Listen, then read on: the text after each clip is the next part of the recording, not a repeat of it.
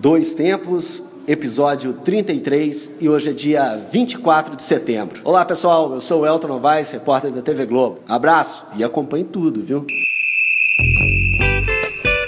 Podcast Dois Tempos.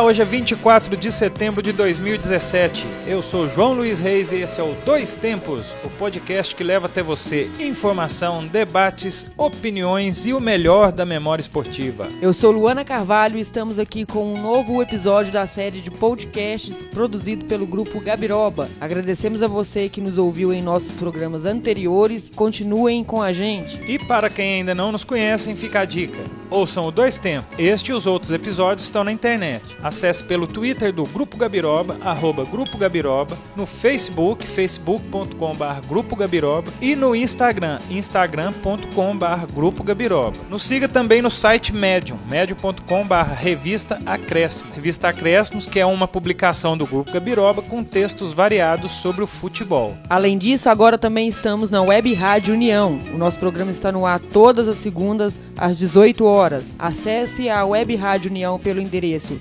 www.lucude.com e confira toda a sua programação. E aqui conosco no estúdio estão nossos amigos e participantes de hoje, Alexandre Rodrigues e Pedro Martins. Olá, tudo bem? Estamos aqui novamente para mais um Dois Tempos. Um abraço a todos. E aí, Luana, estamos aí com mais um Dois Tempos, depois de muito tempo voltando ao programa. E é isso aí.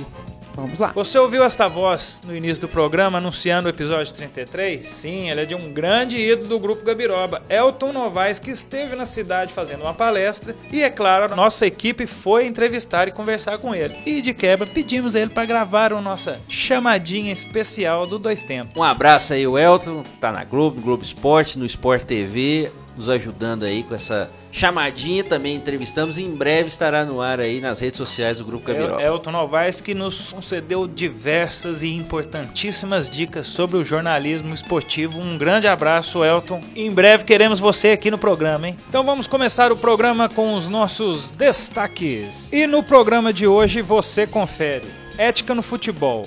Existe um código próprio para os gramados ou ela é reflexo da sociedade? Hoje também vamos contar histórias do esporte e resgatar lembranças culturais. Alexandre? Eu vou falar do técnico que ficou nu em uma partida de futebol do Campeonato Carioca de 1997. É uma história realmente bem pitoresca hoje Eita. que eu trago para vocês. Você, Pedro? É, eu vou estar falando de um Cruzeiro e Guarani de Divinópolis que eu acompanhei lá no Farião no ano de 2008. Muito bem. E eu vou contar brevemente a origem da Fórmula 1, né? Já que eu já venho encabeçando as origens dos esportes. É, grande música. Vou estar contando como começou essa a ser mais explorado a questão da Fórmula 1. Então vamos lá, vamos começar então com o nosso debate.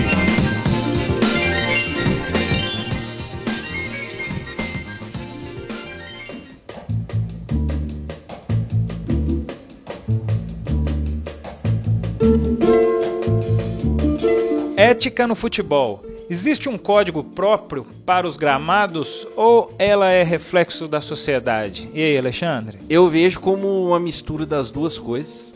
Primeiramente, como um código próprio entre os jogadores, a gente vê algumas situações realmente como naquela situação que o time tá goleando o outro e você vê os jogadores, quando você algum deles faz alguma gracinha, os outros jogadores do time adversário que tá perdendo, fica realmente ficam meio é, bravos, né? Com a gracinha. É preferível tomar 9, 10, 11 gols do que ficar tomando Vídeo olé. Paulo Nunes. Paulo Nunes e Edilson, né? Aquela cena clássica do Campeonato Paulista 99.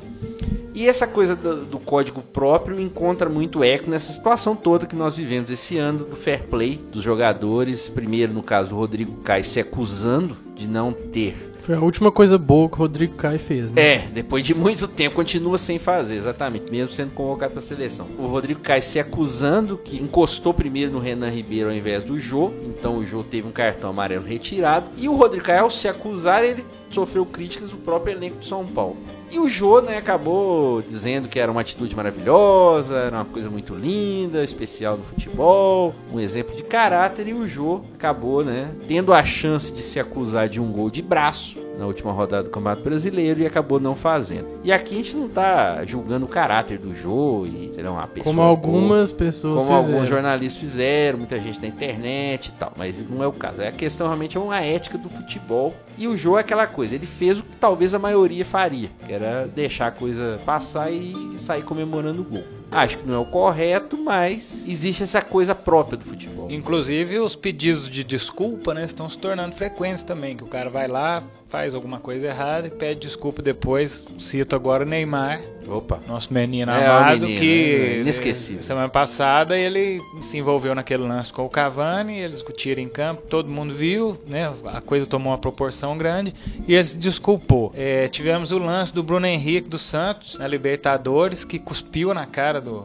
do adversário, É, também né, externou essa questão da ética, porque uma cusparada acho que não deve ser em nenhum livrinho de regras ser permitida. Também. E ele já fez o seu pedido de desculpa em relação a isso. Eu não lembro se o Kleber Gladiador pediu desculpa também, mas deve ter pedido, Na- né? Falou que a punição do STJD, que primeiro foi de 15 partidas, que ele Sim. deu uma cotovelada e uma cusparada do jogador do Bahia, ele falou que foi exagerado. Pediu É. desculpa, mas criticou a punição. É isso. E às vezes acontece isso com Felipe Melo, É. esse envolvimento. É, e são questões que assim. Tem uma desculpa padrão, vamos dizer assim. É, isso forma. supera até a questão. A ética talvez viria até antes mesmo de uma situação que levou a um pedido de desculpa. Porque se eles têm ética para jogar, seja por um código é, implícito ao, futebol, aos jogadores ou não, uma cusparada, uma falta desleal não era nem para acontecer. Mas de fato, não sei se o pessoal tem se preocupado muito com a ética antes, porque depois a gente faz o pedido de desculpa e em tese ficaria tudo bem, né? O que, você acha, Pedro, do assunto? É, eu acho que o jeitinho brasileiro prevalece na maioria dos casos, né? Porque o jogador ele já tá acostumado a simular, a se jogar nas jogadas e quer sempre passar o juiz e o público pra trás em benefício próprio do time dele. Aí igual o Alexandre falou, quando acontece um caso igual ao do Rodrigo Caio, uma parte da torcida apoia e a outra critica, né? Porque vê o, o jogador ali fazendo uma atitude é, grandiosa, bonita, mas fica com raiva dele por isso, por ter é, prejudicado o próprio time. Principalmente que o time acho que perdeu depois, né? No... Foi, foi Foi. eliminado. O Jô talvez nem jogaria, né? Se... A segunda Seu partida. amarelo, segunda é. partida, E acabou então, jogando Foi uma fazendo série, gol. uma série de coisas que aconteceram por esse fair play do Rodrigo Caio. No caso do Jô, o Jô em momento algum admitiu após a partida que ele tinha é, feito o gol de mão. Ele ainda tentou falar que não sabia, que não cabia a ele. Fez de bobo, isso. É, fez de bobo e o que gerou essa repercussão toda negativa. Exatamente, porque o que gerou ainda mais repercussão, além de ser um jogo entre o líder do campeonato e do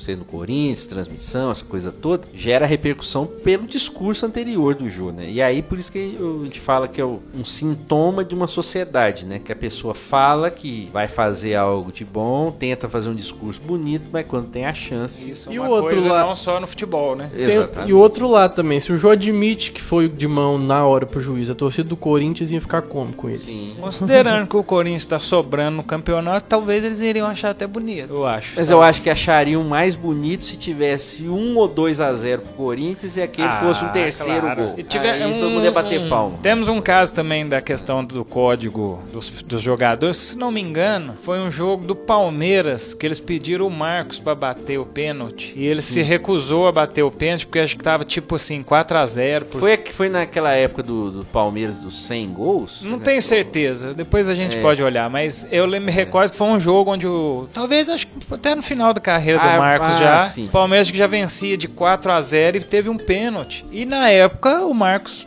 era, era santo e tal e coisa, mas não era batedor de pênalti. E eles foram e chamaram o Marcos pra bater o pênalti e tal, meio que já o jogo tava acabando, 4 a 0 e o Marcos achou sacanagem. Que ele falou: não, não vou bater porque eu acho que é antiético. Porque ele falou que se tivesse 0 a Ele teve 0 isso como uma zomba... Uma... não, ele, ele achou que seria uma falta de respeito Com o para com o adversário. Por quê? Se tivesse 0 a 0 e eles tivessem chamado ele para bater, você não chama o goleiro que não tem costume bater pênalti estando empatado um jogo. Agora, tendo 4 a 0 você chama lá, um, um que não está habilitado para bater o pênalti, de fato é uma. Eles queriam chutar cachorro morto. É, Exato. Agora, o- a única coisa que eu tenho preguiça da questão da ética é em relação ao drible, que parece que vem se perdendo porque tá chegando um nível do futebol que driblar tá sendo ofensivo, né? Não, eu já vi jogador, lembro um jogador jogar no Curitiba, acho que o Jabá, foi fazer um, um drible, uma, uma finta na linha lateral, perto da área. Tudo bem que foi meio exagerado, mas ele to- chegou a tomar o cartão amarelo do juiz. Isso já tem uns 10 anos, já tem um tempo já. Mas realmente virou uma coisa meio exagerada. Nem todo drible, tudo bem, pode ser produtivo, mas é um recurso do jogador, do atacante. É, quando o Foquinha surgiu no Cruzeiro, né? a- e fazia aquela jogada dele, os atleticanos tinham raiva. O ódio. coelho, então, nossa senhora. Quase bateu no. Atravessou. O coelho praticamente deu um soco, né, pra nele, assim, pra, Exatamente. pra impedir a, a passagem dele. Mas é, esse negócio que, o- que o João falou aí, a jogada aí do- dos jogadores que podem irritar, né, alguns zagueiros, eu acho que é, é bobagem, porque é recurso do jogador e o zagueiro tem que estudar esses jogadores mais, assim, habilidosos, né, então...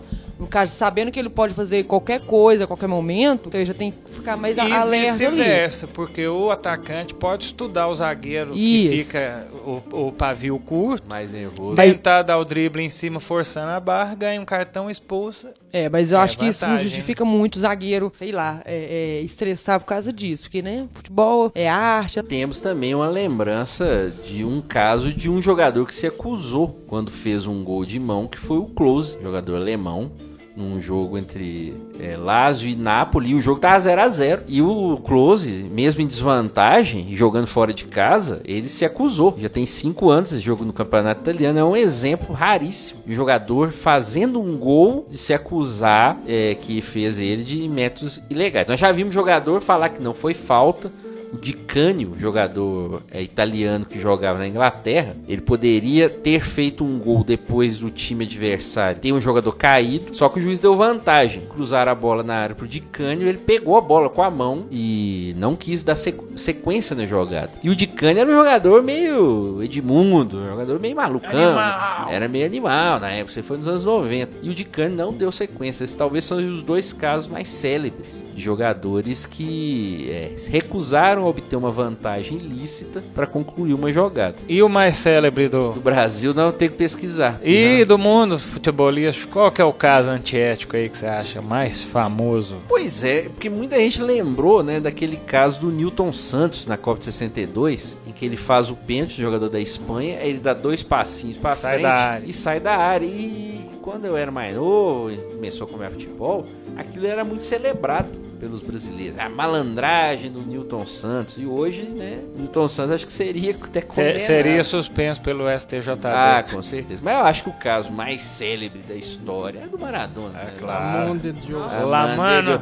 Inclusive, nós vamos falar dessa expressão em breve no programa. Ainda nesse programa nós falaremos. Eu acho que, se não me engano, também tivemos outro tipo de questão que envolve a- a ética. Seria o fair play no sentido de parar o jogo quando tem algum adversário caído. Sim. E se não me engano, semana passada teve um campeonato em que o jogador parou para que o jogador do outro time fosse atendido. E o jogador do outro time, em vez de parar, não, pegou a bola, correu É, e fez foi o um gol. campeonato da divisão menor na Europa. É, né? um campeonato divisão recordo. menor mesmo. E teve isso, e claro, teve todo o bafafá. Mas enfim, né? Vamos cenas do próximo capítulo. Será que teremos mais É. situações Mas agora o árbitro de vídeo tá lá pra fiscalizar. Fa- Voltaremos ao tema porque a CBF, para dar uma resposta à sociedade, falou dessa questão de colocar o árbitro de vídeo e ainda está meio em dúvida, pois a situação não foi bem posta, sendo que nem todos os campos tinham condições para tal. Né? É isso aí. Mas este será um próximo debate.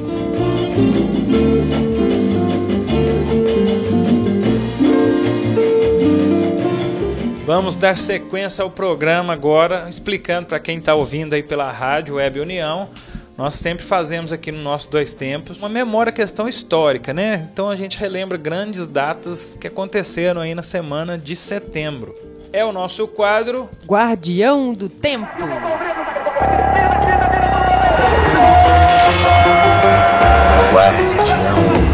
Então,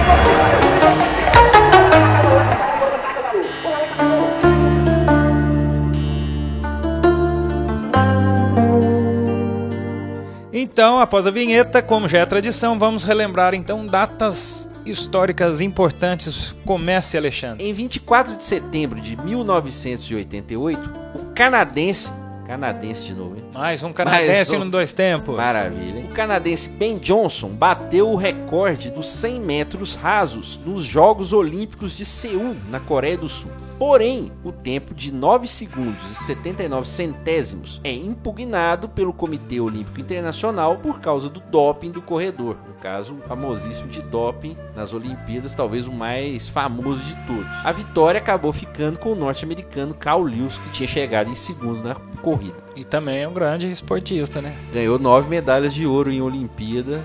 Corredor norte-americano contra ele, pelo menos até agora, nunca Será foi. que o Carl ganharia essa prova se o Ben Johnson não estivesse? Provavelmente sim, apesar de que hoje muita gente tem certas dúvidas se o Carl Lewis também usava alguma coisa, substância proibida. Mas por enquanto não sabemos disso.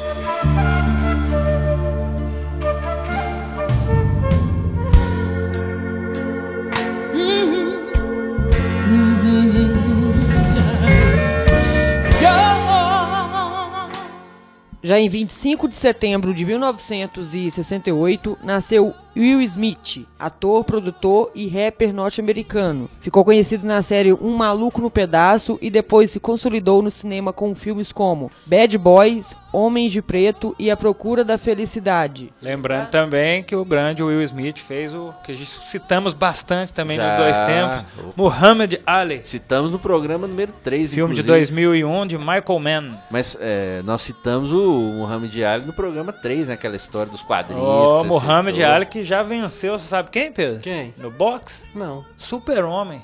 Que é, que é o super-herói. É. Se você quiser conferir essa história, procura lá o Dois tempos, número Dois 3. Tempos, número 3. Pois é. Depois vou ouvir lá o 3. E essa, a- esse filme do Ali realmente é uma cinebiografia muito boa que trata basicamente da luta com o George Will Foreman. Smith que ficou gigantesco pra fazer o filme. Exatamente, grande filme. E lembrando dele também, o maluco no pedaço. né? Pois Porque é, ele era muito aqui. engraçado, né? E Coitado grande- do Calto, né? Cautado do Calto e infelizmente tio Phil não está mais entre É, nós. mas tem um clone de tio Fio de Vinópolis. Tem o clone Quem dele? quiser um dia me procurar, eu mostro. não vamos falar quem é não. Ele é advogado.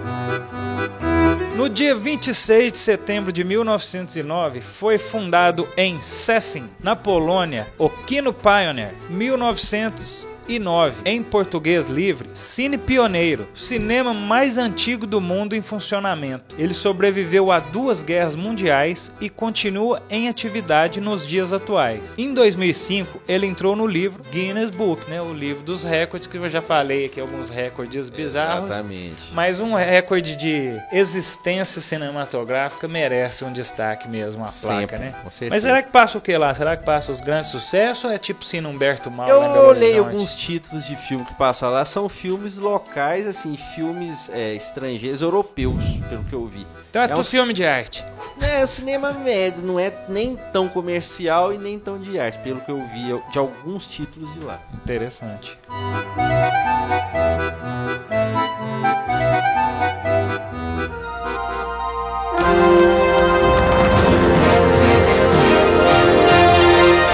Sucesso é o presente vida da gente da Record. E em 27 de setembro de 1953 foi fundada a TV Record, que foi criada pelo empresário e comunicador Paulo Machado de Carvalho. A criação da emissora remontou à chegada da televisão no Brasil, né, que foi em 1950.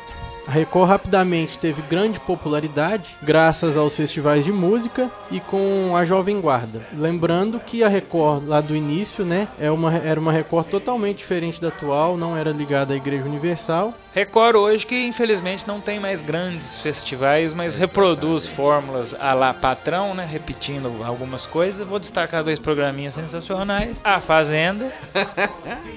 Sucesso de público. E o melhor de todos. E o melhor de todos, o mais superstar de todos os programas, Power Couples. Com. Roberto Justo intermediando casaizinhos famosos. E a Record que perdeu na última semana o grande Marcelo Rezende, né? Ah, fica aqui uma grande homenagem, muito bem lembrado, Pedro. Sim. Uma homenagem aqui do grupo Gabiroba e do Dois Tempos a Marcelo Rezende. E uma lembrança importante porque ele começou como jornalista esportivo. Sim. Isso, na placar. Foi- na placar e foi realmente é, um jornalista que participou de grandes reportagens, como inclusive naquela descoberta da máfia da loteria esportiva nos anos 80. Ah, sim, Favela foi mesmo. Naval também. Fica aqui então, homenagem ao Marcelo Rezende. Você Ne me laisse pas l'aimer. Pourtant c'est lui que tu veux. Et tu m'oublies peu à peu. Je sais. Já em 28 de setembro de 1934, nasceu Brigitte Bardot, ex-atriz francesa, considerada o grande símbolo sexual do cinema nos anos 50 e 60, tornou-se ativista dos direitos dos animais após se afastar da vida artística em 1973. Entre inúmeros filmes de sucesso, ela atuou em E Deus Criou a Mulher e O Testamento de Orfeu. Brigitte Bardot que concorria com a Marilyn Monroe, Elizabeth Taylor, como grandes musas do cinema. Tem lá o época. seu público cativo, Com com certeza. certeza. E Belíssima realmente atriz. agora virou uma ativista social há mais de 40 anos aí. Continua até hoje, inclusive. Comme il te veut. Un jour il t'aura.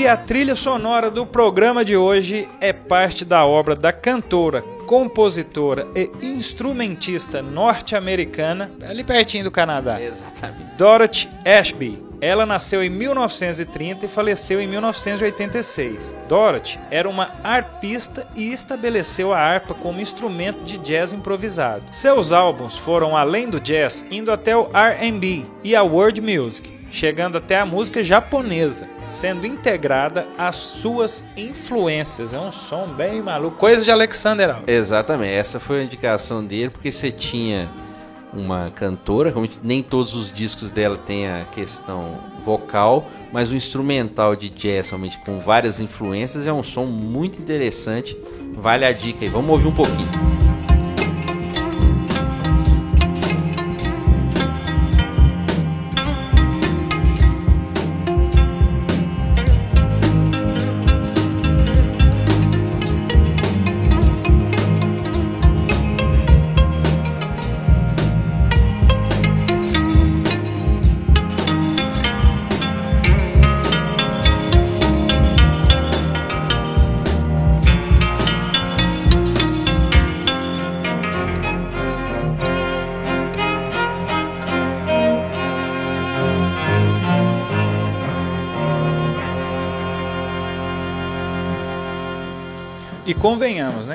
Jazz na harpa. Meu Deus. Não é vale fácil, a pena a curiosidade conferir mesmo, porque é um grande som.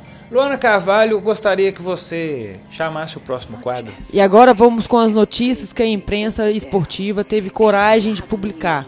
É o quadro Bogotá News. Bogotá News. Agora, tuas fontes é problema seu.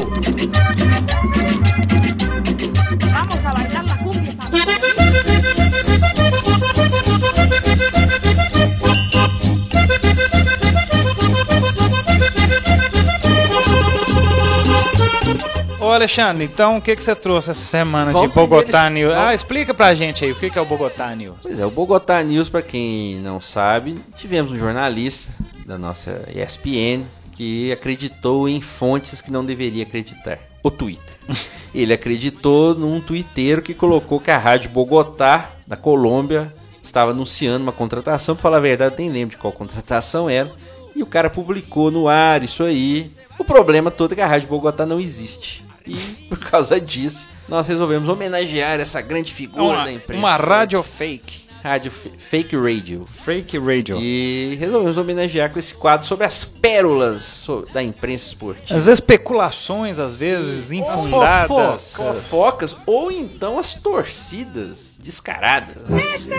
Porque esse lance que nós falamos no debate, esse lance do Jô, ele mostrou realmente o clubismo. Até vamos voltar com o minuto do clubismo brevemente, de alguns profissionais. E um deles aqui que a gente cita é o Carlos Cereto, do Sport TV, que inclusive já foi flagrado num vídeo. Aquele vídeo do Milton Leite, você lembra, João? Aquele que chama, elogia bastante o Rogério Ceni. Ah, sim, né? É. claro. Declarações de amor, basicamente. com, com certeza. E o Cereto, inclusive, naquele vídeo até fala bastante do Corinthians, da paixão dele. E ele, dessa vez, ele soltou um tweet realmente que é sensacional. Sobre o gol irregular do Jô. Sim, foi irregular.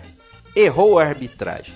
Mas não seria la mano de Deus? Ah, meu Deus É, do o céu. cara realmente, ele, ele quis ser engraçado, quis dar uma risada com o time dele. na É, ele fez uma né? referência antiética, Pois é, uma referência maradonística, né? maradonística. Pois é, e realmente ele foi massacrado nas redes sociais. A gente não incentiva, né, essas críticas tão diretas, mas realmente o cara também acha que ele poderia conter um pouquinho o clubismo ou então sugerir o minuto do clubismo pro Sport TV, quem sabe. Lá ele podia falar Sim, essa condição sem ser tão evidente. Mas sobre o Corinthians, você tem uma outra notícia aí, né? Não, mas de quem? Do Fagner. Ah, gente, foi mal. Essa é do nosso parceiraço aqui de Bogotá News, Band Esportes, Opa! a lá a fonte logo.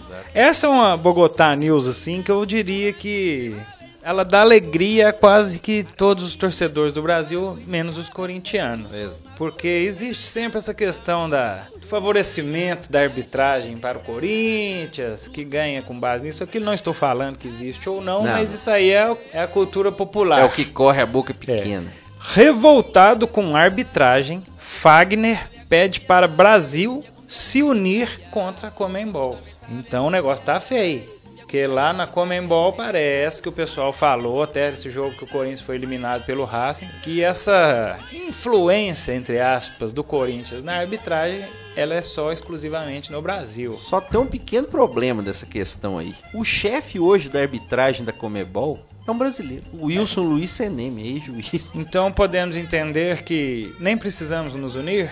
É. Eu acho que a união já vai começar desunida. Esse é o problema. É, então fica aí o futuro da revolta e da união. Será que se ele pedisse para fora Temer, É. Fora, fora Ivete Sangalo, É. fora Rock in Rio. Rock in Rio com rock, Pois é. larga pra lá. To- fora tomada de três pinos. Será que Nossa, era uma boa, hein? Ah, boa também. Fora horário de verão, que Pois estão é. resolvendo. Enfim. Fora Luciano Huck. Ô, faz, faz com o padrinho, não. Ah, não. E aí, Pedro, o que, que você tem de Bogotá News? É, notícia aqui do nosso saudoso R7.com. Saudoso? Morreu? É, Neymar se desculpa com o elenco do PSG por discussão com Cavani. Segundo L'Equipe, craque brasileiro conversou com o time em reunião. Depois de brigar com Edson Cavani na vitória sobre o Lyon por 2 a 0, o mais importante aí dessa briguinha foi que o Neymar deixou de seguir o Cavani no Instagram. Neymar se mostrou arrependido em uma tentativa de reverter a polêmica. Hum. O craque se reuniu com o elenco do PSG e pediu desculpas pelo ocorrido. Vocês sabiam que ele deixou de seguir o Cavani no Instagram? É, né? Nossa, Nós já falamos nós já até que- exploramos isso. É Meu mesmo? Deus Deixou de céu, seguir o... Deixou. Meu Deus.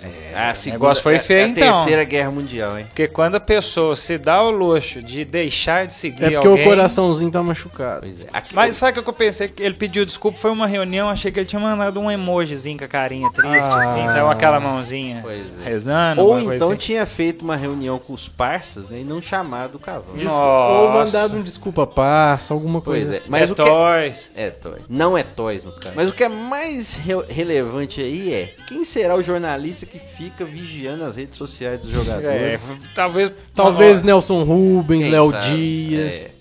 É. Vamos descobrir ou, assim em Ou breve. até o fundador aqui do Bogotá News, que eu não vou falar aqui. Pode ser também. Você tem alguma aí pra nós, Luana? Tem. Meu Bogotá News essa semana é a fonte da, da ESPN. Foi o cachorro, né, que invadiu o campo aí no jogo contra o Brasil. Ele ganhou nome, uma conta no, no Twitter e já tem mais de 6 e 6 milhões de seguidores aí no Twitter. Então ele já tá fazendo mais fama do que muito. mais é que eu- popular que o Fuleco, Ah, provavelmente. certeza. e nem deve ter Twitter mais. Mais né? popular que o Twitter do Band Esportes, inclusive, Ah. também. É. Mas o, o cachorro é, ca- é cachorro ou cadela? É cachorro. É cachorro. Como é que chama? Não, não, não colocaram o nome. Mas como é que é o Twitter chama? Cachorro da CBF? Cachorro O nome do do Twitter? Também não tá aqui. Esperou Neymar. Júnior Dog. Mas O que eu acho engraçado essa notícia do cachorro é que todo mundo reclama do Galvão na hora da transmissão do Jogo do Brasil, mas todo mundo só assiste nele, né? só. Porque é aí que foi a dúvida, que era cachorro, cadela, Foi uma cachorro. discussão gal- galvaniana. Galvão e Arnaldo. Partiu o Neymar, olhou, tentou o toque, não tinha ninguém pelo meio. Ele tinha que jogar sozinho. Tem o cachorro em campo. Aí Neymar fez a fita, perna esquerda, ainda ele. Curtiu barato aí o cachorro. Tá lá. É uma cadela. Tem algumas histórias que ficaram famosas. Oh, não, não sei se é cadela não, viu, não. Ah, deixa pra lá. Aí parece também tem uma. Tem um. Acho que é um auxiliar técnico da, da Colômbia. Ela brincando com ele de, de, de deitadinho assim, com a patinha pra cima. A desse minha jeito, coçando a barriguinha. A minha dúvida é que você tem cachorro, inclusive, né, Lu? Tem. Como que ela chama? Ele chama Ninho. Ah, tá. E você conversa com ele e dá risada com ele também? Eu converso com ele. gente. Como que você chama ele? Ninho. Não, mas Fifito. quando você tá brincando? Fifito. Oh. Fifito, uma gracinha. Lembrando que sobre criações de tweets inusitados, eu queria destacar um que eu não sei se tá bombando ainda, que eu me recordo, que foi o joelho do Diego. Quando o Diego do Flamengo machucou. Meu Deus. Eu acho que foi ano passado, se não me engano, ele machucou o joelho. E o pessoal, é claro, não podia deixar de dar uma zoada e criaram o tweet do joelho, do Joelho. Diego. E bombou, porque tinha bastante seguidor. Não, vamos fazer uma grande homenagem aqui ao nosso amigo que hoje não está presente, Júnior Kemio. Um abraço, Júnior. Um abraço a ele, que ele realmente é um fã dessas notícias que eu vou dizer aqui e fã do que nos veio à cabeça também. Notícia do Band Esportes. Mais uma? Não, é. Na verdade, não é, na verdade, não é nenhuma notícia, é uma galeria de fotos. Muito bem. Estranha estar na página esportiva, mas vamos lá. Fotos, dinheiro, viagens, mulheres. A vida boa do playboy do poker. Eu não sei nem quem é esse cara, não quero saber, porque realmente poker é complicado. Mas sem dúvida essa manchete nos lembra do grande desenho do pica-pau, quando ele ia ser empalhado, né? ia lá no taxidermista, lembrando de dinheiro, viagens, mulheres. Coloca ele, Alex. Faz favor. 100 mil dólares. Mulheres.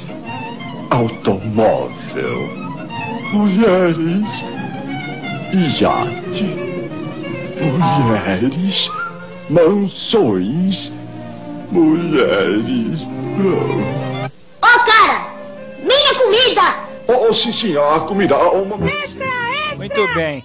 E aí, Pedro, fale o seu último Tem Bogotá mais News. um Bogotá aqui direto do México agora. Ó, Ex-jogador da Ponte é dado como morto em terremoto e se irrita. mas, mas espera aí, ele foi dado como morto e se irritou. E isso depois de já ter sido dado como morto. Então, não apurar nem se ele estava morto, É, hein? realmente. É Como é que é essa história? Depois de um forte terremoto de magnitude de 7.1 atingir o México na última terça e deixar pelo menos 225 mortos, aí começaram a veicular né, várias notícias de pessoas conhecidas da imprensa que estavam entre esses mortos. E entre eles estava o jogador Luiz Advíncula, que já jogou aqui na Ponte, no Brasil. E o Luiz foi dado como morto pelo jornal Estádio Jugoleiro. E a- não era verdade a notícia. O jogador não gostou nem um pouco dessa confusão e aproveitou para fazer uma crítica. Gente de p... que não tem o que fazer. Que faz as coisas sem pensar nos danos que podem causar aos meus familiares. Ignorantes de p... Ficou brabo, hein? Foi o desabafo aí do Luiz. Como diria Alexander Alves, ficou pistola. Exato. Mas aqui, mas desabou algum prédio em cima de campo de futebol lá? Será pra eles acharem assim? Ou o prédio dele caiu, ele tava no Brasil, ele tava lá? O ato, né? Como nós um O tivemos. pessoal da imprensa gosta de matar um brasileiro também. Ano é? passado nós É. tivemos o esporte interativo tentando matar o Gabiru, maior ídolo da história do Inter, ou não, É. do Porto Alegre. E eles colocaram lá que ele morreu. É meia um- hora depois descobri que ele tava É no uma Bu- pressa pra matar, né? Puxa Pois vida. é, meia hora depois descobri que ele tava em Curitiba, tava tudo bem com ele, graças a Deus. Contar a última Bogotá News aqui, importantíssima. Essa aqui é do, do site Terra. Acho que citamos pouco aqui. Essa podia estar no Globo Rural também, né? É, ou, ou, ou na Ana Maria Braga, talvez. Perto do Majestoso. O que, que é o Majestoso, Ale? É o confronto São Paulo e Corinthians. Perto do Que Majestoso. vai acontecer nesse domingo. Pato, ele mesmo, Alexandre Pato, come galinha e São Paulinos vibram. Eu não A torcida do São Paulo tá precisando de umas coisas mais relevantes pra vibrar. É, eu né? acho que essa é a crise por causa dos pontos, talvez, É. né? Se ele tivesse tomado, machucado e tomado uns seis pontos, talvez o pessoal Ia vibrar delirar, ainda né? mais. né? Ah, não, com certeza. Vou só ler rapidinho. O Alexandre Pato resolveu usar suas redes sociais, né, o mecanismo de É. desabafo de todos, para de alguma forma participar do majestoso nesse domingo. Como ele não, vai, eh, como ele não pode jogar, Ele que jogou pelos dois times. e ele que jogou pelos dois Pelo times. Corinthians, eu não sei se ele jogou. E agora tá na China. Então, o ex-atacante tanto de São Paulo quanto do Corinthians publicou uma foto em seu Instagram comendo um pé de galinha, animal citado de forma pejorativa pela torcida do tricolor para falar sobre o arquirrival alvinegro. Isso procede, senhor Alexandre? Procede pra quem. Galinha não é lá no Boca ele Juniors, um River? Plate? É, porque começou esse negócio, acho que na época do, do MSI, começaram a falar esse negócio de chamar. Eu, particularmente, não gosto disso, porque eu acho que não tem nada a ver.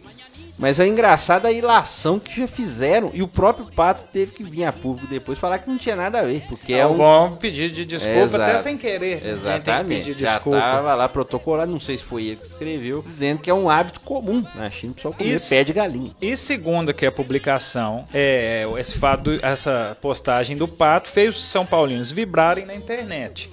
É, um dos comentários, inclusive, que lembrou a música que o Pato ganhou da torcida do Morumbi ao trocar de rival, deixou de ser galinha pra jogar no tricolor. Pelo menos o Pato dessa vez não foi marreco. É, ou melhor, ele não pagou o Pato, né? Exatamente. Pelo amor de Deus, vamos Só dar faltou, sequência. só faltou o Ganso falar alguma coisa.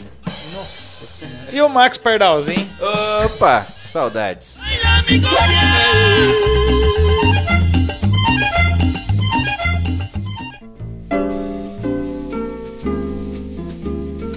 Vamos seguir, depois de muita bobagem, vamos passar adiante. E agora nós vamos com aquele quadro, senhorita Luana. Está sentindo o cheirinho? Hum, de terra molhada. É, cheirinho de pãozinho de queijo caseiro. cheirinho de Eita, Nossa, nossa. Ah, Cafezinho no bolo, esquentando. Vamos fazer até a panelinha de novo. Faz. Aí, ó. É? Olha o arrozinho, olha o tropeirinho aí saindo, ó. Aquela carninha de panela, hein? E a Que- cerveja? Ah, Claro, pra faltar não, né? Quem gosta, quem não gosta, não tem Então problema. respeitando também. Pode beber o seu suquinho. Claro. Mas o que que é esse cheirinho, Luana? Explica aí pro pessoal que tá ouvindo. Esse cheirinho, né? É uma sequência aí pra gente dar um dedinho de prosa. Muito bem. Então é o nosso quadro. Dedinho de prosa.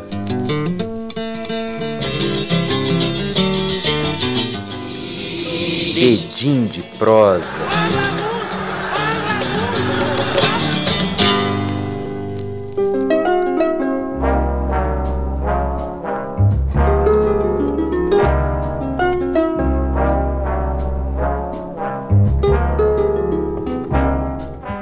Mais uma vez vamos relembrar algumas histórias importantes e curiosas do mundo do esporte. Alexandre já adiantou aí. Acho que vou deixar a sua pra depois, Alexandre, que essa do homem nu É, vamos deixar, né? Vamos meio deixar. complicada. Vamos segurar a audiência. O que, que você falou Quem que tem um gosta. jogo aí que te marcou mais, Pedro? O que, que é o jogo? É, Conta aí pra nós. É meu dedinho de prosa aqui é um Cruzeiro e Guarani, né? Que foi a primeira vez que eu pus o pé num estádio de futebol no Farião, em fevereiro de 2008. Jogo do Vale do, pela primeira fase do Campeonato Mineiro.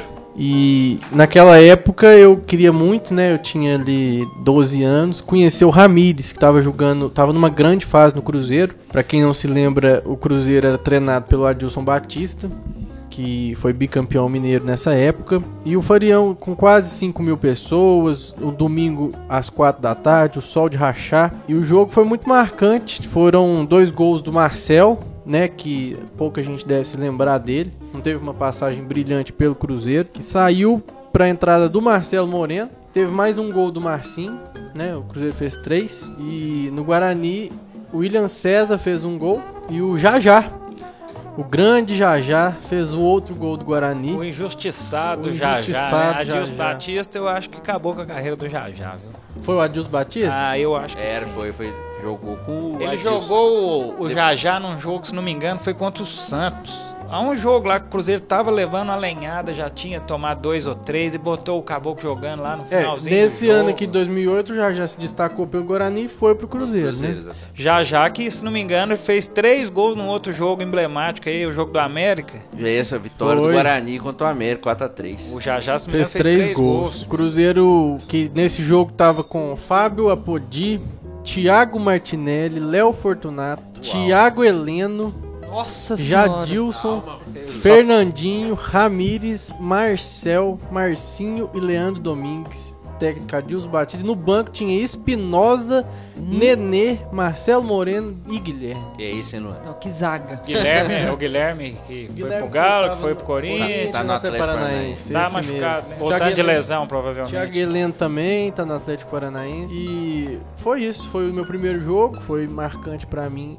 esse 3 a 2 do Cruzeiro em cima do Guarani. Muito bem, é, é, o Guarani. Esse jogo do 4x3 eu tava lá, viu? Esse é tal? Tava.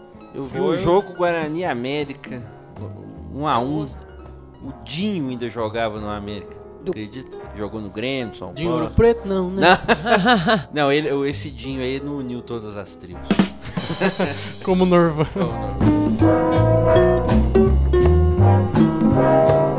E depois da história do Pedro indo pela primeira vez vendo o jogo do Guarani de Divinópolis, o nosso João Luiz Reis vai contar a história da origem da Fórmula 1. Vamos lá, João.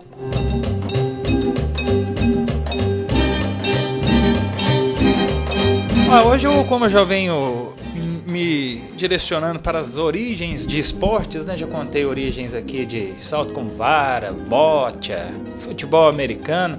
Hoje eu vou contar a história para muitos nem seria um esporte, né? Existe até essa questão, esse debatezinho de seria o automobilismo um esporte? Eu acredito que sim, porque existe toda a preparação, atleta, não só fisicamente como psicologicamente, e a disputa, né? Um milésimo de segundo pode fazer diferença. Nós tivemos aí semana passada uma largada que deu problema na Fórmula 1, as Ferraris é, bateu. Como é que foi, Alexandre? É, o, o Verstappen, né? Bateu no Kimi Raikkonen, que depois acabou rebatendo, vamos dizer assim, no Sebastian Vettel. Os três saíram da corrida. E quem o comemorou? Lewis Hamilton. Que segue aí na corrida. Grande chance aí de ganhar mais um título. Pois é, mas a Fórmula 1 ela surgiu a partir das competições de grandes prêmios disputadas na Europa, no início do século XX. As, as- as competições aconteceram quase que ininterruptamente desde 1945. Houve um momento de pausa nas competições por causa da Segunda Guerra, que de fato travou o mundo todo, né?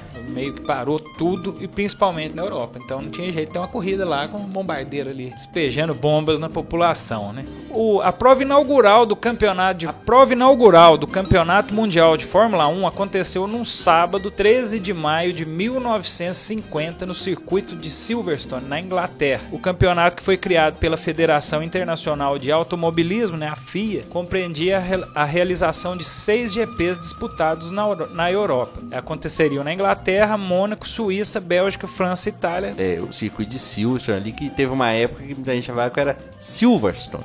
Por causa da boa performance do Ayrton Senna da Silva.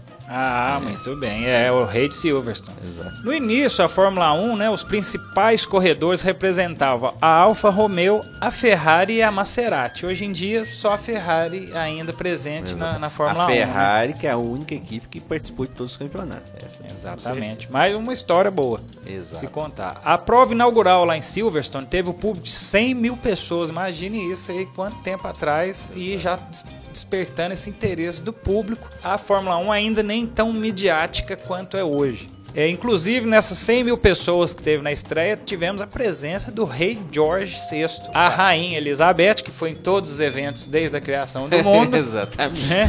E a Princesa Margarete. E os dois primeiros anos da Fórmula 1 teve o predomínio das Alfetas, que eram os carros da Alfa Romeo. Em 1954, a Mercedes-Benz retornou ao esporte com um carro perfeito que deu a Juan Manuel Fangio dois títulos, talvez um dos. Ah, hoje em dia menos porque, né, depois da geração Senna, o próprio Hamilton, o próprio Vettel, Schumacher. Schumacher né, de Omâncio, mas o Fangio, para muitos, considerado o maior piloto, né, que ele é argentino. E contamos uma história dele aqui, né? Já contamos uma A história, dele do aqui. sequestro dele em Cuba. Ah, sim, foi É, mesmo. Pois é, no Dois Tempos 23. Fangio que não conseguiu nem com a velocidade evitar o fugir do sequestro.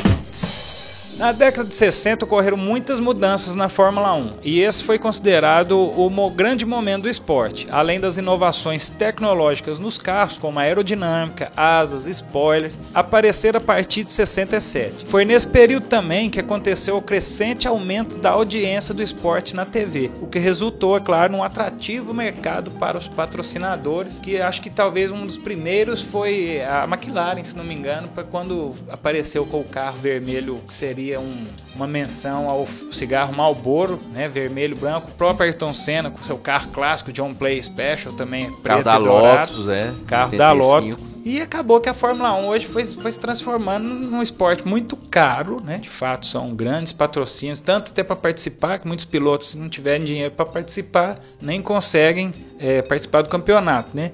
Então a Fórmula 1, de fato, foi aí nascida da grande paixão do homem pela velocidade, né? Onde um milésimo de segundo pode fazer a diferença. E um spoiler, tem um filme que a gente, se não me engano, já falou que que é o Rush, No limite da emoção. no Limite da Emoção, que conta a história do Nick Lauda. E é, contra o James Hunt. O James Hunt, que foi uma grande rivalidade nos anos 70. Nick Lauda também, que pelo menos no filme ali, foi um, é, contribuiu muito para o desenvolvimento de peças e de, Sim. De motores da, da Fórmula 1 para ainda deixar os carros mais rápidos. O James Hunt, que era um boêmio, né? Gostavam de correr, mas também gostava mais da farra, né? Ah, Da sim, corrida. gostava de uma, de uma modelo. Exatamente. Mas era um excelente piloto. Você, tanto é que foi campeão. E o Nick Lauda hoje trabalha na Mercedes. Né? Voltou. Nick Lauda que sofreu um acidente, né? Que acabou sofrendo muitas queimaduras, mas pouco tempo depois do, do- do acidente já estava competindo. Exato. E entre os grandes pilotos da história da Fórmula 1 destacam Jack Stewart, Nick Lauda, Ronnie Peterson, Alan Prost, né? O, o professor, Professor. Emerson Fittipaldi, Nelson Piquet, Ayrton Senna, Michael Schumacher, Fernando Alonso, entre outros. O Brasil que sempre foi muito bem representado aí no esporte até Senna. Depois se teve muita esperança em Rubinho Barrichello, É. mas não diria que ele é um mau piloto, talvez Foi duas vezes vice-campeão. no lugar e na hora. Erra Hoje sim, hoje não.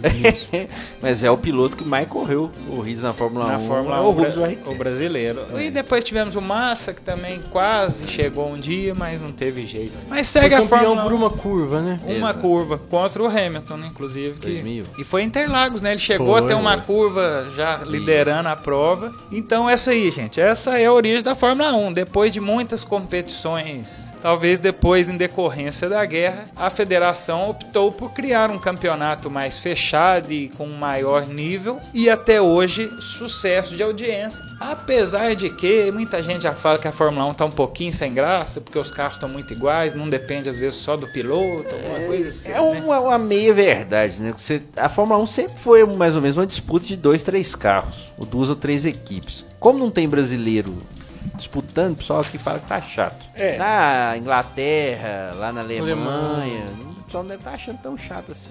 Varia um pouco.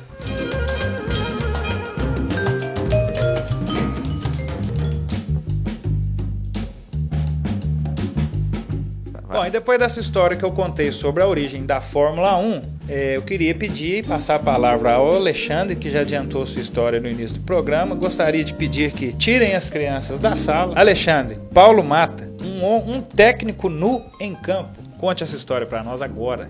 É uma coisa meio sensível para alguns, então realmente saia da sala. Mas quem quiser escutar, eu vou falar a história do Paulo Mata. O Paulo Mata foi um jogador de futebol também. Ele jogou no Galícia, da Bahia. Ele é baiano, mora lá hoje na Bahia, inclusive hoje tem 71 anos e jogou sem grande destaque no Vasco e na Portuguesa nos anos 60 e depois ele virou treinador. Só que ele se afastou do futebol profissional depois do que aconteceu no dia 12 de março de 1997, no estádio Jair de Siqueira Bittencourt, casa do Itaperuna, time que jogava o Campeonato Carioca. Tivemos Itaperuna e Vasco.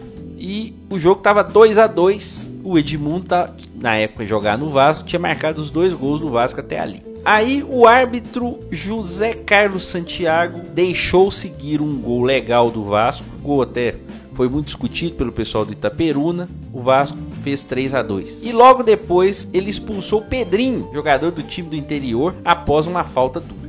Era o terceiro cartão vermelho que o time do Itaperuna levava. E aí o Paulo Mata ficou nervoso. Paulo Mata ficou nervoso, e perdeu a cabeça, invadiu o campo e protagonizou um dos protestos mais inusitados da história do futebol ao tirar toda a roupa. Só não tirou toda a roupa porque realmente os policiais chegaram e impediram o pior.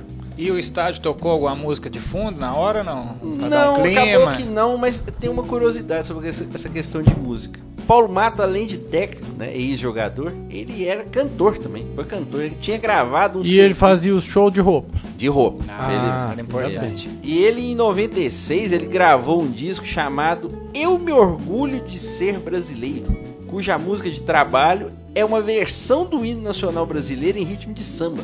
Mais ufanista que o Galvão. Pois é, e ele gravou, inclusive, é, arranjos de músicas do Braguinha, do Márcio Grey, que também é artista até conhecido. Ele tinha feito um CD. O problema de eu tô falando desse CD, você fez essa pergunta da música sendo tocada no estádio, porque ele foi suspenso do futebol por um ano.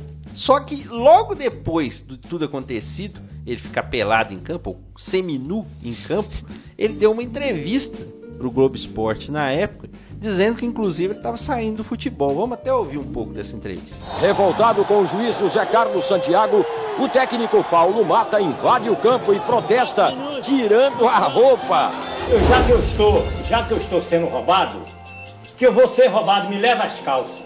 Mas eu achava que eu estava de, de, de cueca. Aí é que tá. Fiquei nu mesmo, porque eu, a partir de hoje, eu abandonei a minha profissão. Entende? Me envergonho, me envergonho de trabalhar no futebol carioca. Depois de tudo passado, né, já mais tranquilo, 18 anos depois, o Paulo Mata eh, deu uma entrevista e falou por que, que ele fez isso. Essa aqui não é ouvir, não, vou ler para vocês. No dia eu fiquei tão nervoso que tirei a camisa e eu achava que eu estava de sunga. Se eu soubesse que estava sem sunga, eu nunca tiraria a calça. Na hora aconteceu. É que no dia anterior eu trabalhei de bermuda e me deu uma assadura. Por isso não coloquei a sunga. Então, além de ver o. Tava assado, menino. Tava assado. Então, tava além de a gente ver aquela cena linda daquele, que ele não deve que era um símbolo de beleza, porque ele, é. ele não foi capa de revista, só gravou CD. Não, ele não foi capa de revista e gravou o CD. Mas tem uma outra coisa que ele fez. Talvez Ah, você não lembre. Ah, meu Deus. Ele foi ator. Jesus. Todo mundo foi ator. No... É, mas ele foi ator assim, né? Involuntariamente. Ele participou também. Talvez muita gente Brasileirinha, não, né? Não, não, não. Ah. Ele Graças participou do documentário Edifício Master, do Ah, Eduardo sim. Coutinho. Grande documentário. Pois é, ele morava no edifício na época, depois de ter largado o futebol, tinha sido cinco anos depois do acontecido, e contou também um pouco dessa história no documentário do grande documentarista Coutinho. Eduardo Coutinho. Aí depois, passado algum tempo, ele voltou para a Bahia, né? E agora ele dá aulas nas escolinhas de futebol lá na Bahia, tem um projeto lá que ele está trabalhando. Assim, não tá até, não tá. é, não aproveitou-se da fama, inclusive, porque ele chegou, disse que foi convidado a posar no. G Magazine? Foi convidado na época e ele disse que, por exemplo, ele disse na época, pra você ver que mesmo sem ganhar dinheiro há 10 meses, uma entrevista que ele deu naquela época, e com meu apartamento penhorado, recusei a proposta, pois, cons- pois conservo meu protesto até hoje. Porque ele protestou contra a arbitragem e contra a corrupção do futebol no Rio de Janeiro, segundo ele, o jogo foi totalmente armado pro Vasco ganhar tal. Então ele realmente ficou, como diria Alexander Alves, pistola, ficou História de bastidores. Pois é, mas não tirou a roupa novamente, até que nós sabemos, felizmente. E, mas ele realmente foi um, um multimídia antes da palavra virar moda. Um homem E nu, que protesto inusitado, né? cantor e ator anos depois. Paulo Mata. Paulo Mata, que foi, um- fez um protesto inusitado, que a gente já viu o jogador da cartão pra juiz. Sim, o André Luiz do Botafogo. André Luiz, é clássica imagem. É, é, sair de campo com raiva, xingar, mas de fato. Você já viu alguém tirar a roupa em campo, Luana? Nunca vi não, viu? Esse Paulo Mata aí, ó, surpreendeu. Surpreendeu. Agora é ele não ensinar as criancinhas aí que tá treinando a fazer isso, Pois né? é. Ou senão, tipo, o conselho lá colocou um shortinho por baixo. Ah, é bom, né? Mas depende, né? Que ele estava assado. Shortinho às vezes Ia ia, atrapalhar. complicar. É, atrapalha. Tomar cuidado, mas o ca- no calor tome cuidado. Mas realmente, Paulo Mata é uma grande figura, um grande. I- Ideias para protesto aí, mas que muita gente banalizou, né? Em outro Se bem que hoje com esses jogadores, pô, meio bombado, meio malhado, eu acho que eles vão achar é bom tirar a roupa, né? Que aí já vai postar no Insta. Exatamente. Alguém vai dar uma curtida. Já vai ter jornalista olhando, quem tá Ah, seguindo ou não. E segue. Muito bem. E depois dessa história sensacional do Paulo Mata, um homem nu em campo, inclusive o Homem Nu é o nome de um grande filme com o Cláudio Márcio, que é o. Homem Nu, que eu recomendo, filme Que é, divertidíssimo. que é inspirado o filme no conto do Fernando Sabino. Sim, conto Fernando Sabino. Mas essa não será a dica de hoje, inclusive, Luana, falando em dicas. Agora nós estamos na reta final do programa de hoje, mas ainda temos as dicas culturais do Dois Tempos. É o quadro Acréscimo. Acréscimo. Por que o Valdemar?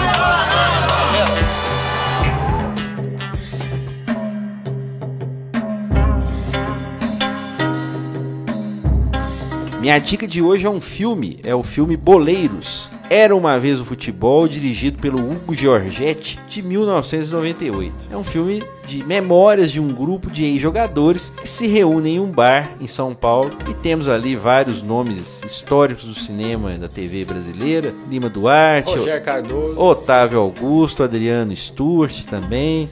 É um filme muito legal, com cenas clássicas como aquela do, do Otávio Augusto, mandando o jogador bater o pênalti de novo na rua Javari e mandando ele repetir o pênalti até que ele acertasse, porque ele estava devendo dinheiro para os agiotas, para mafiosos. É realmente uma São cena várias clássica. histórias. Inclusive, o Boleiros já tem uma continuação, Boleiros 2, que é o filme de 2006, Vencedores e Vencidos, e realmente vale como dica dupla até, essa sequência Vale de a filmes. pena porque são histórias do, do, do, meio esportivo mesmo, né? Histórias Sim. do esporte. É, é, alguns, tem uma história do técnico que ficou esperando o jogador voltar da boate e ficou doente. Exato. Tem a história do técnico que era estudioso do futebol, que pra, essa pra mim é uma das mais sensacionais, e ele resolve fazer uma mudança tática no- na final do campeonato. Essa eu acho que fica a dica, vale a O pena. chamado Professor Pardal. O professor Pardal. E, inclusive, no outro filme também temos a participação do Sócrates, também participa do segundo filme, né? Que já falecido Sócrates.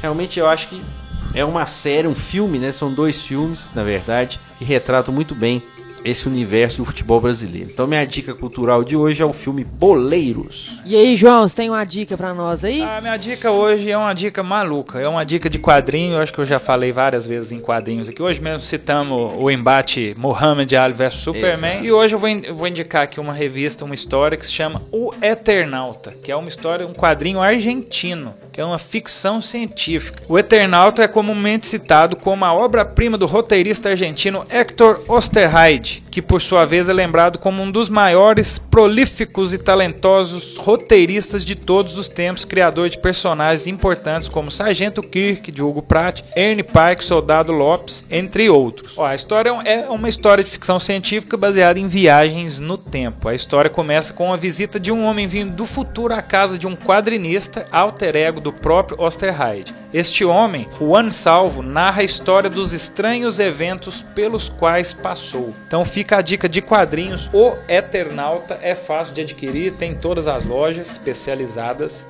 Para quem é fã de quadrinhos, O Eternauta.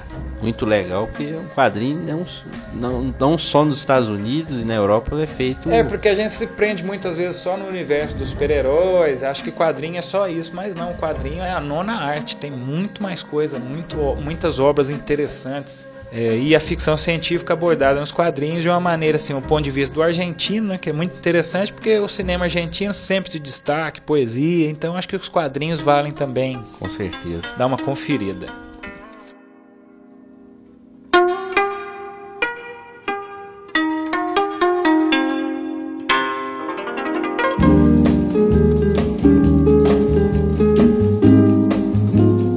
E o Dois Tempos de hoje está nos acréscimos, mas ainda dá tempo de tocar uma música. E hoje vamos homenagear o aniversário de Sebastião Rodrigues Maia, o Tim Maia, que caso não tivesse falecido em 1998, completaria 75 anos em 28 de setembro. Vamos ouvir O Balanço.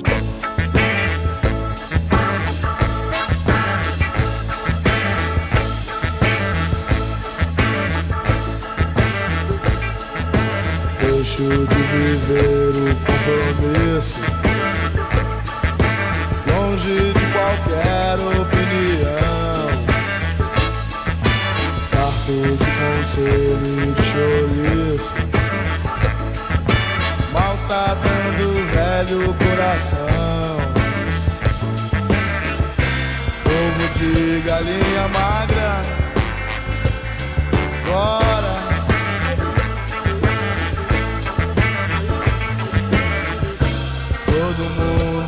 conheço chora.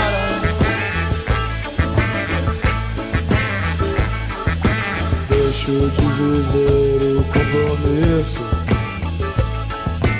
longe de qualquer opinião. Farto de conselho de chouriço maltratando o velho coração. De galinha magra, agora.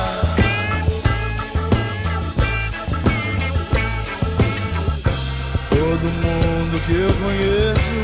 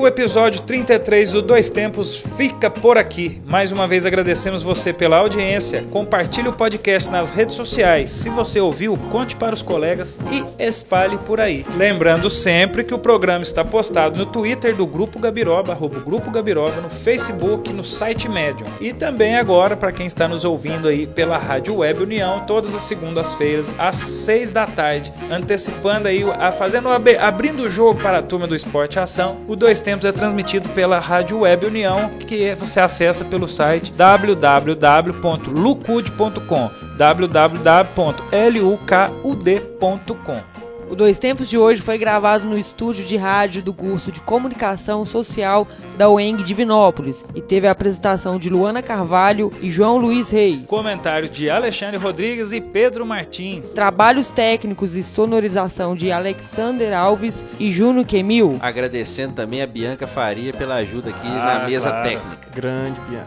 Redação do nosso caro e grande Alexandre Rodrigues. Dois Tempos é uma produção do Grupo Gabiroba que tá arrebentando. Manda bala, gente!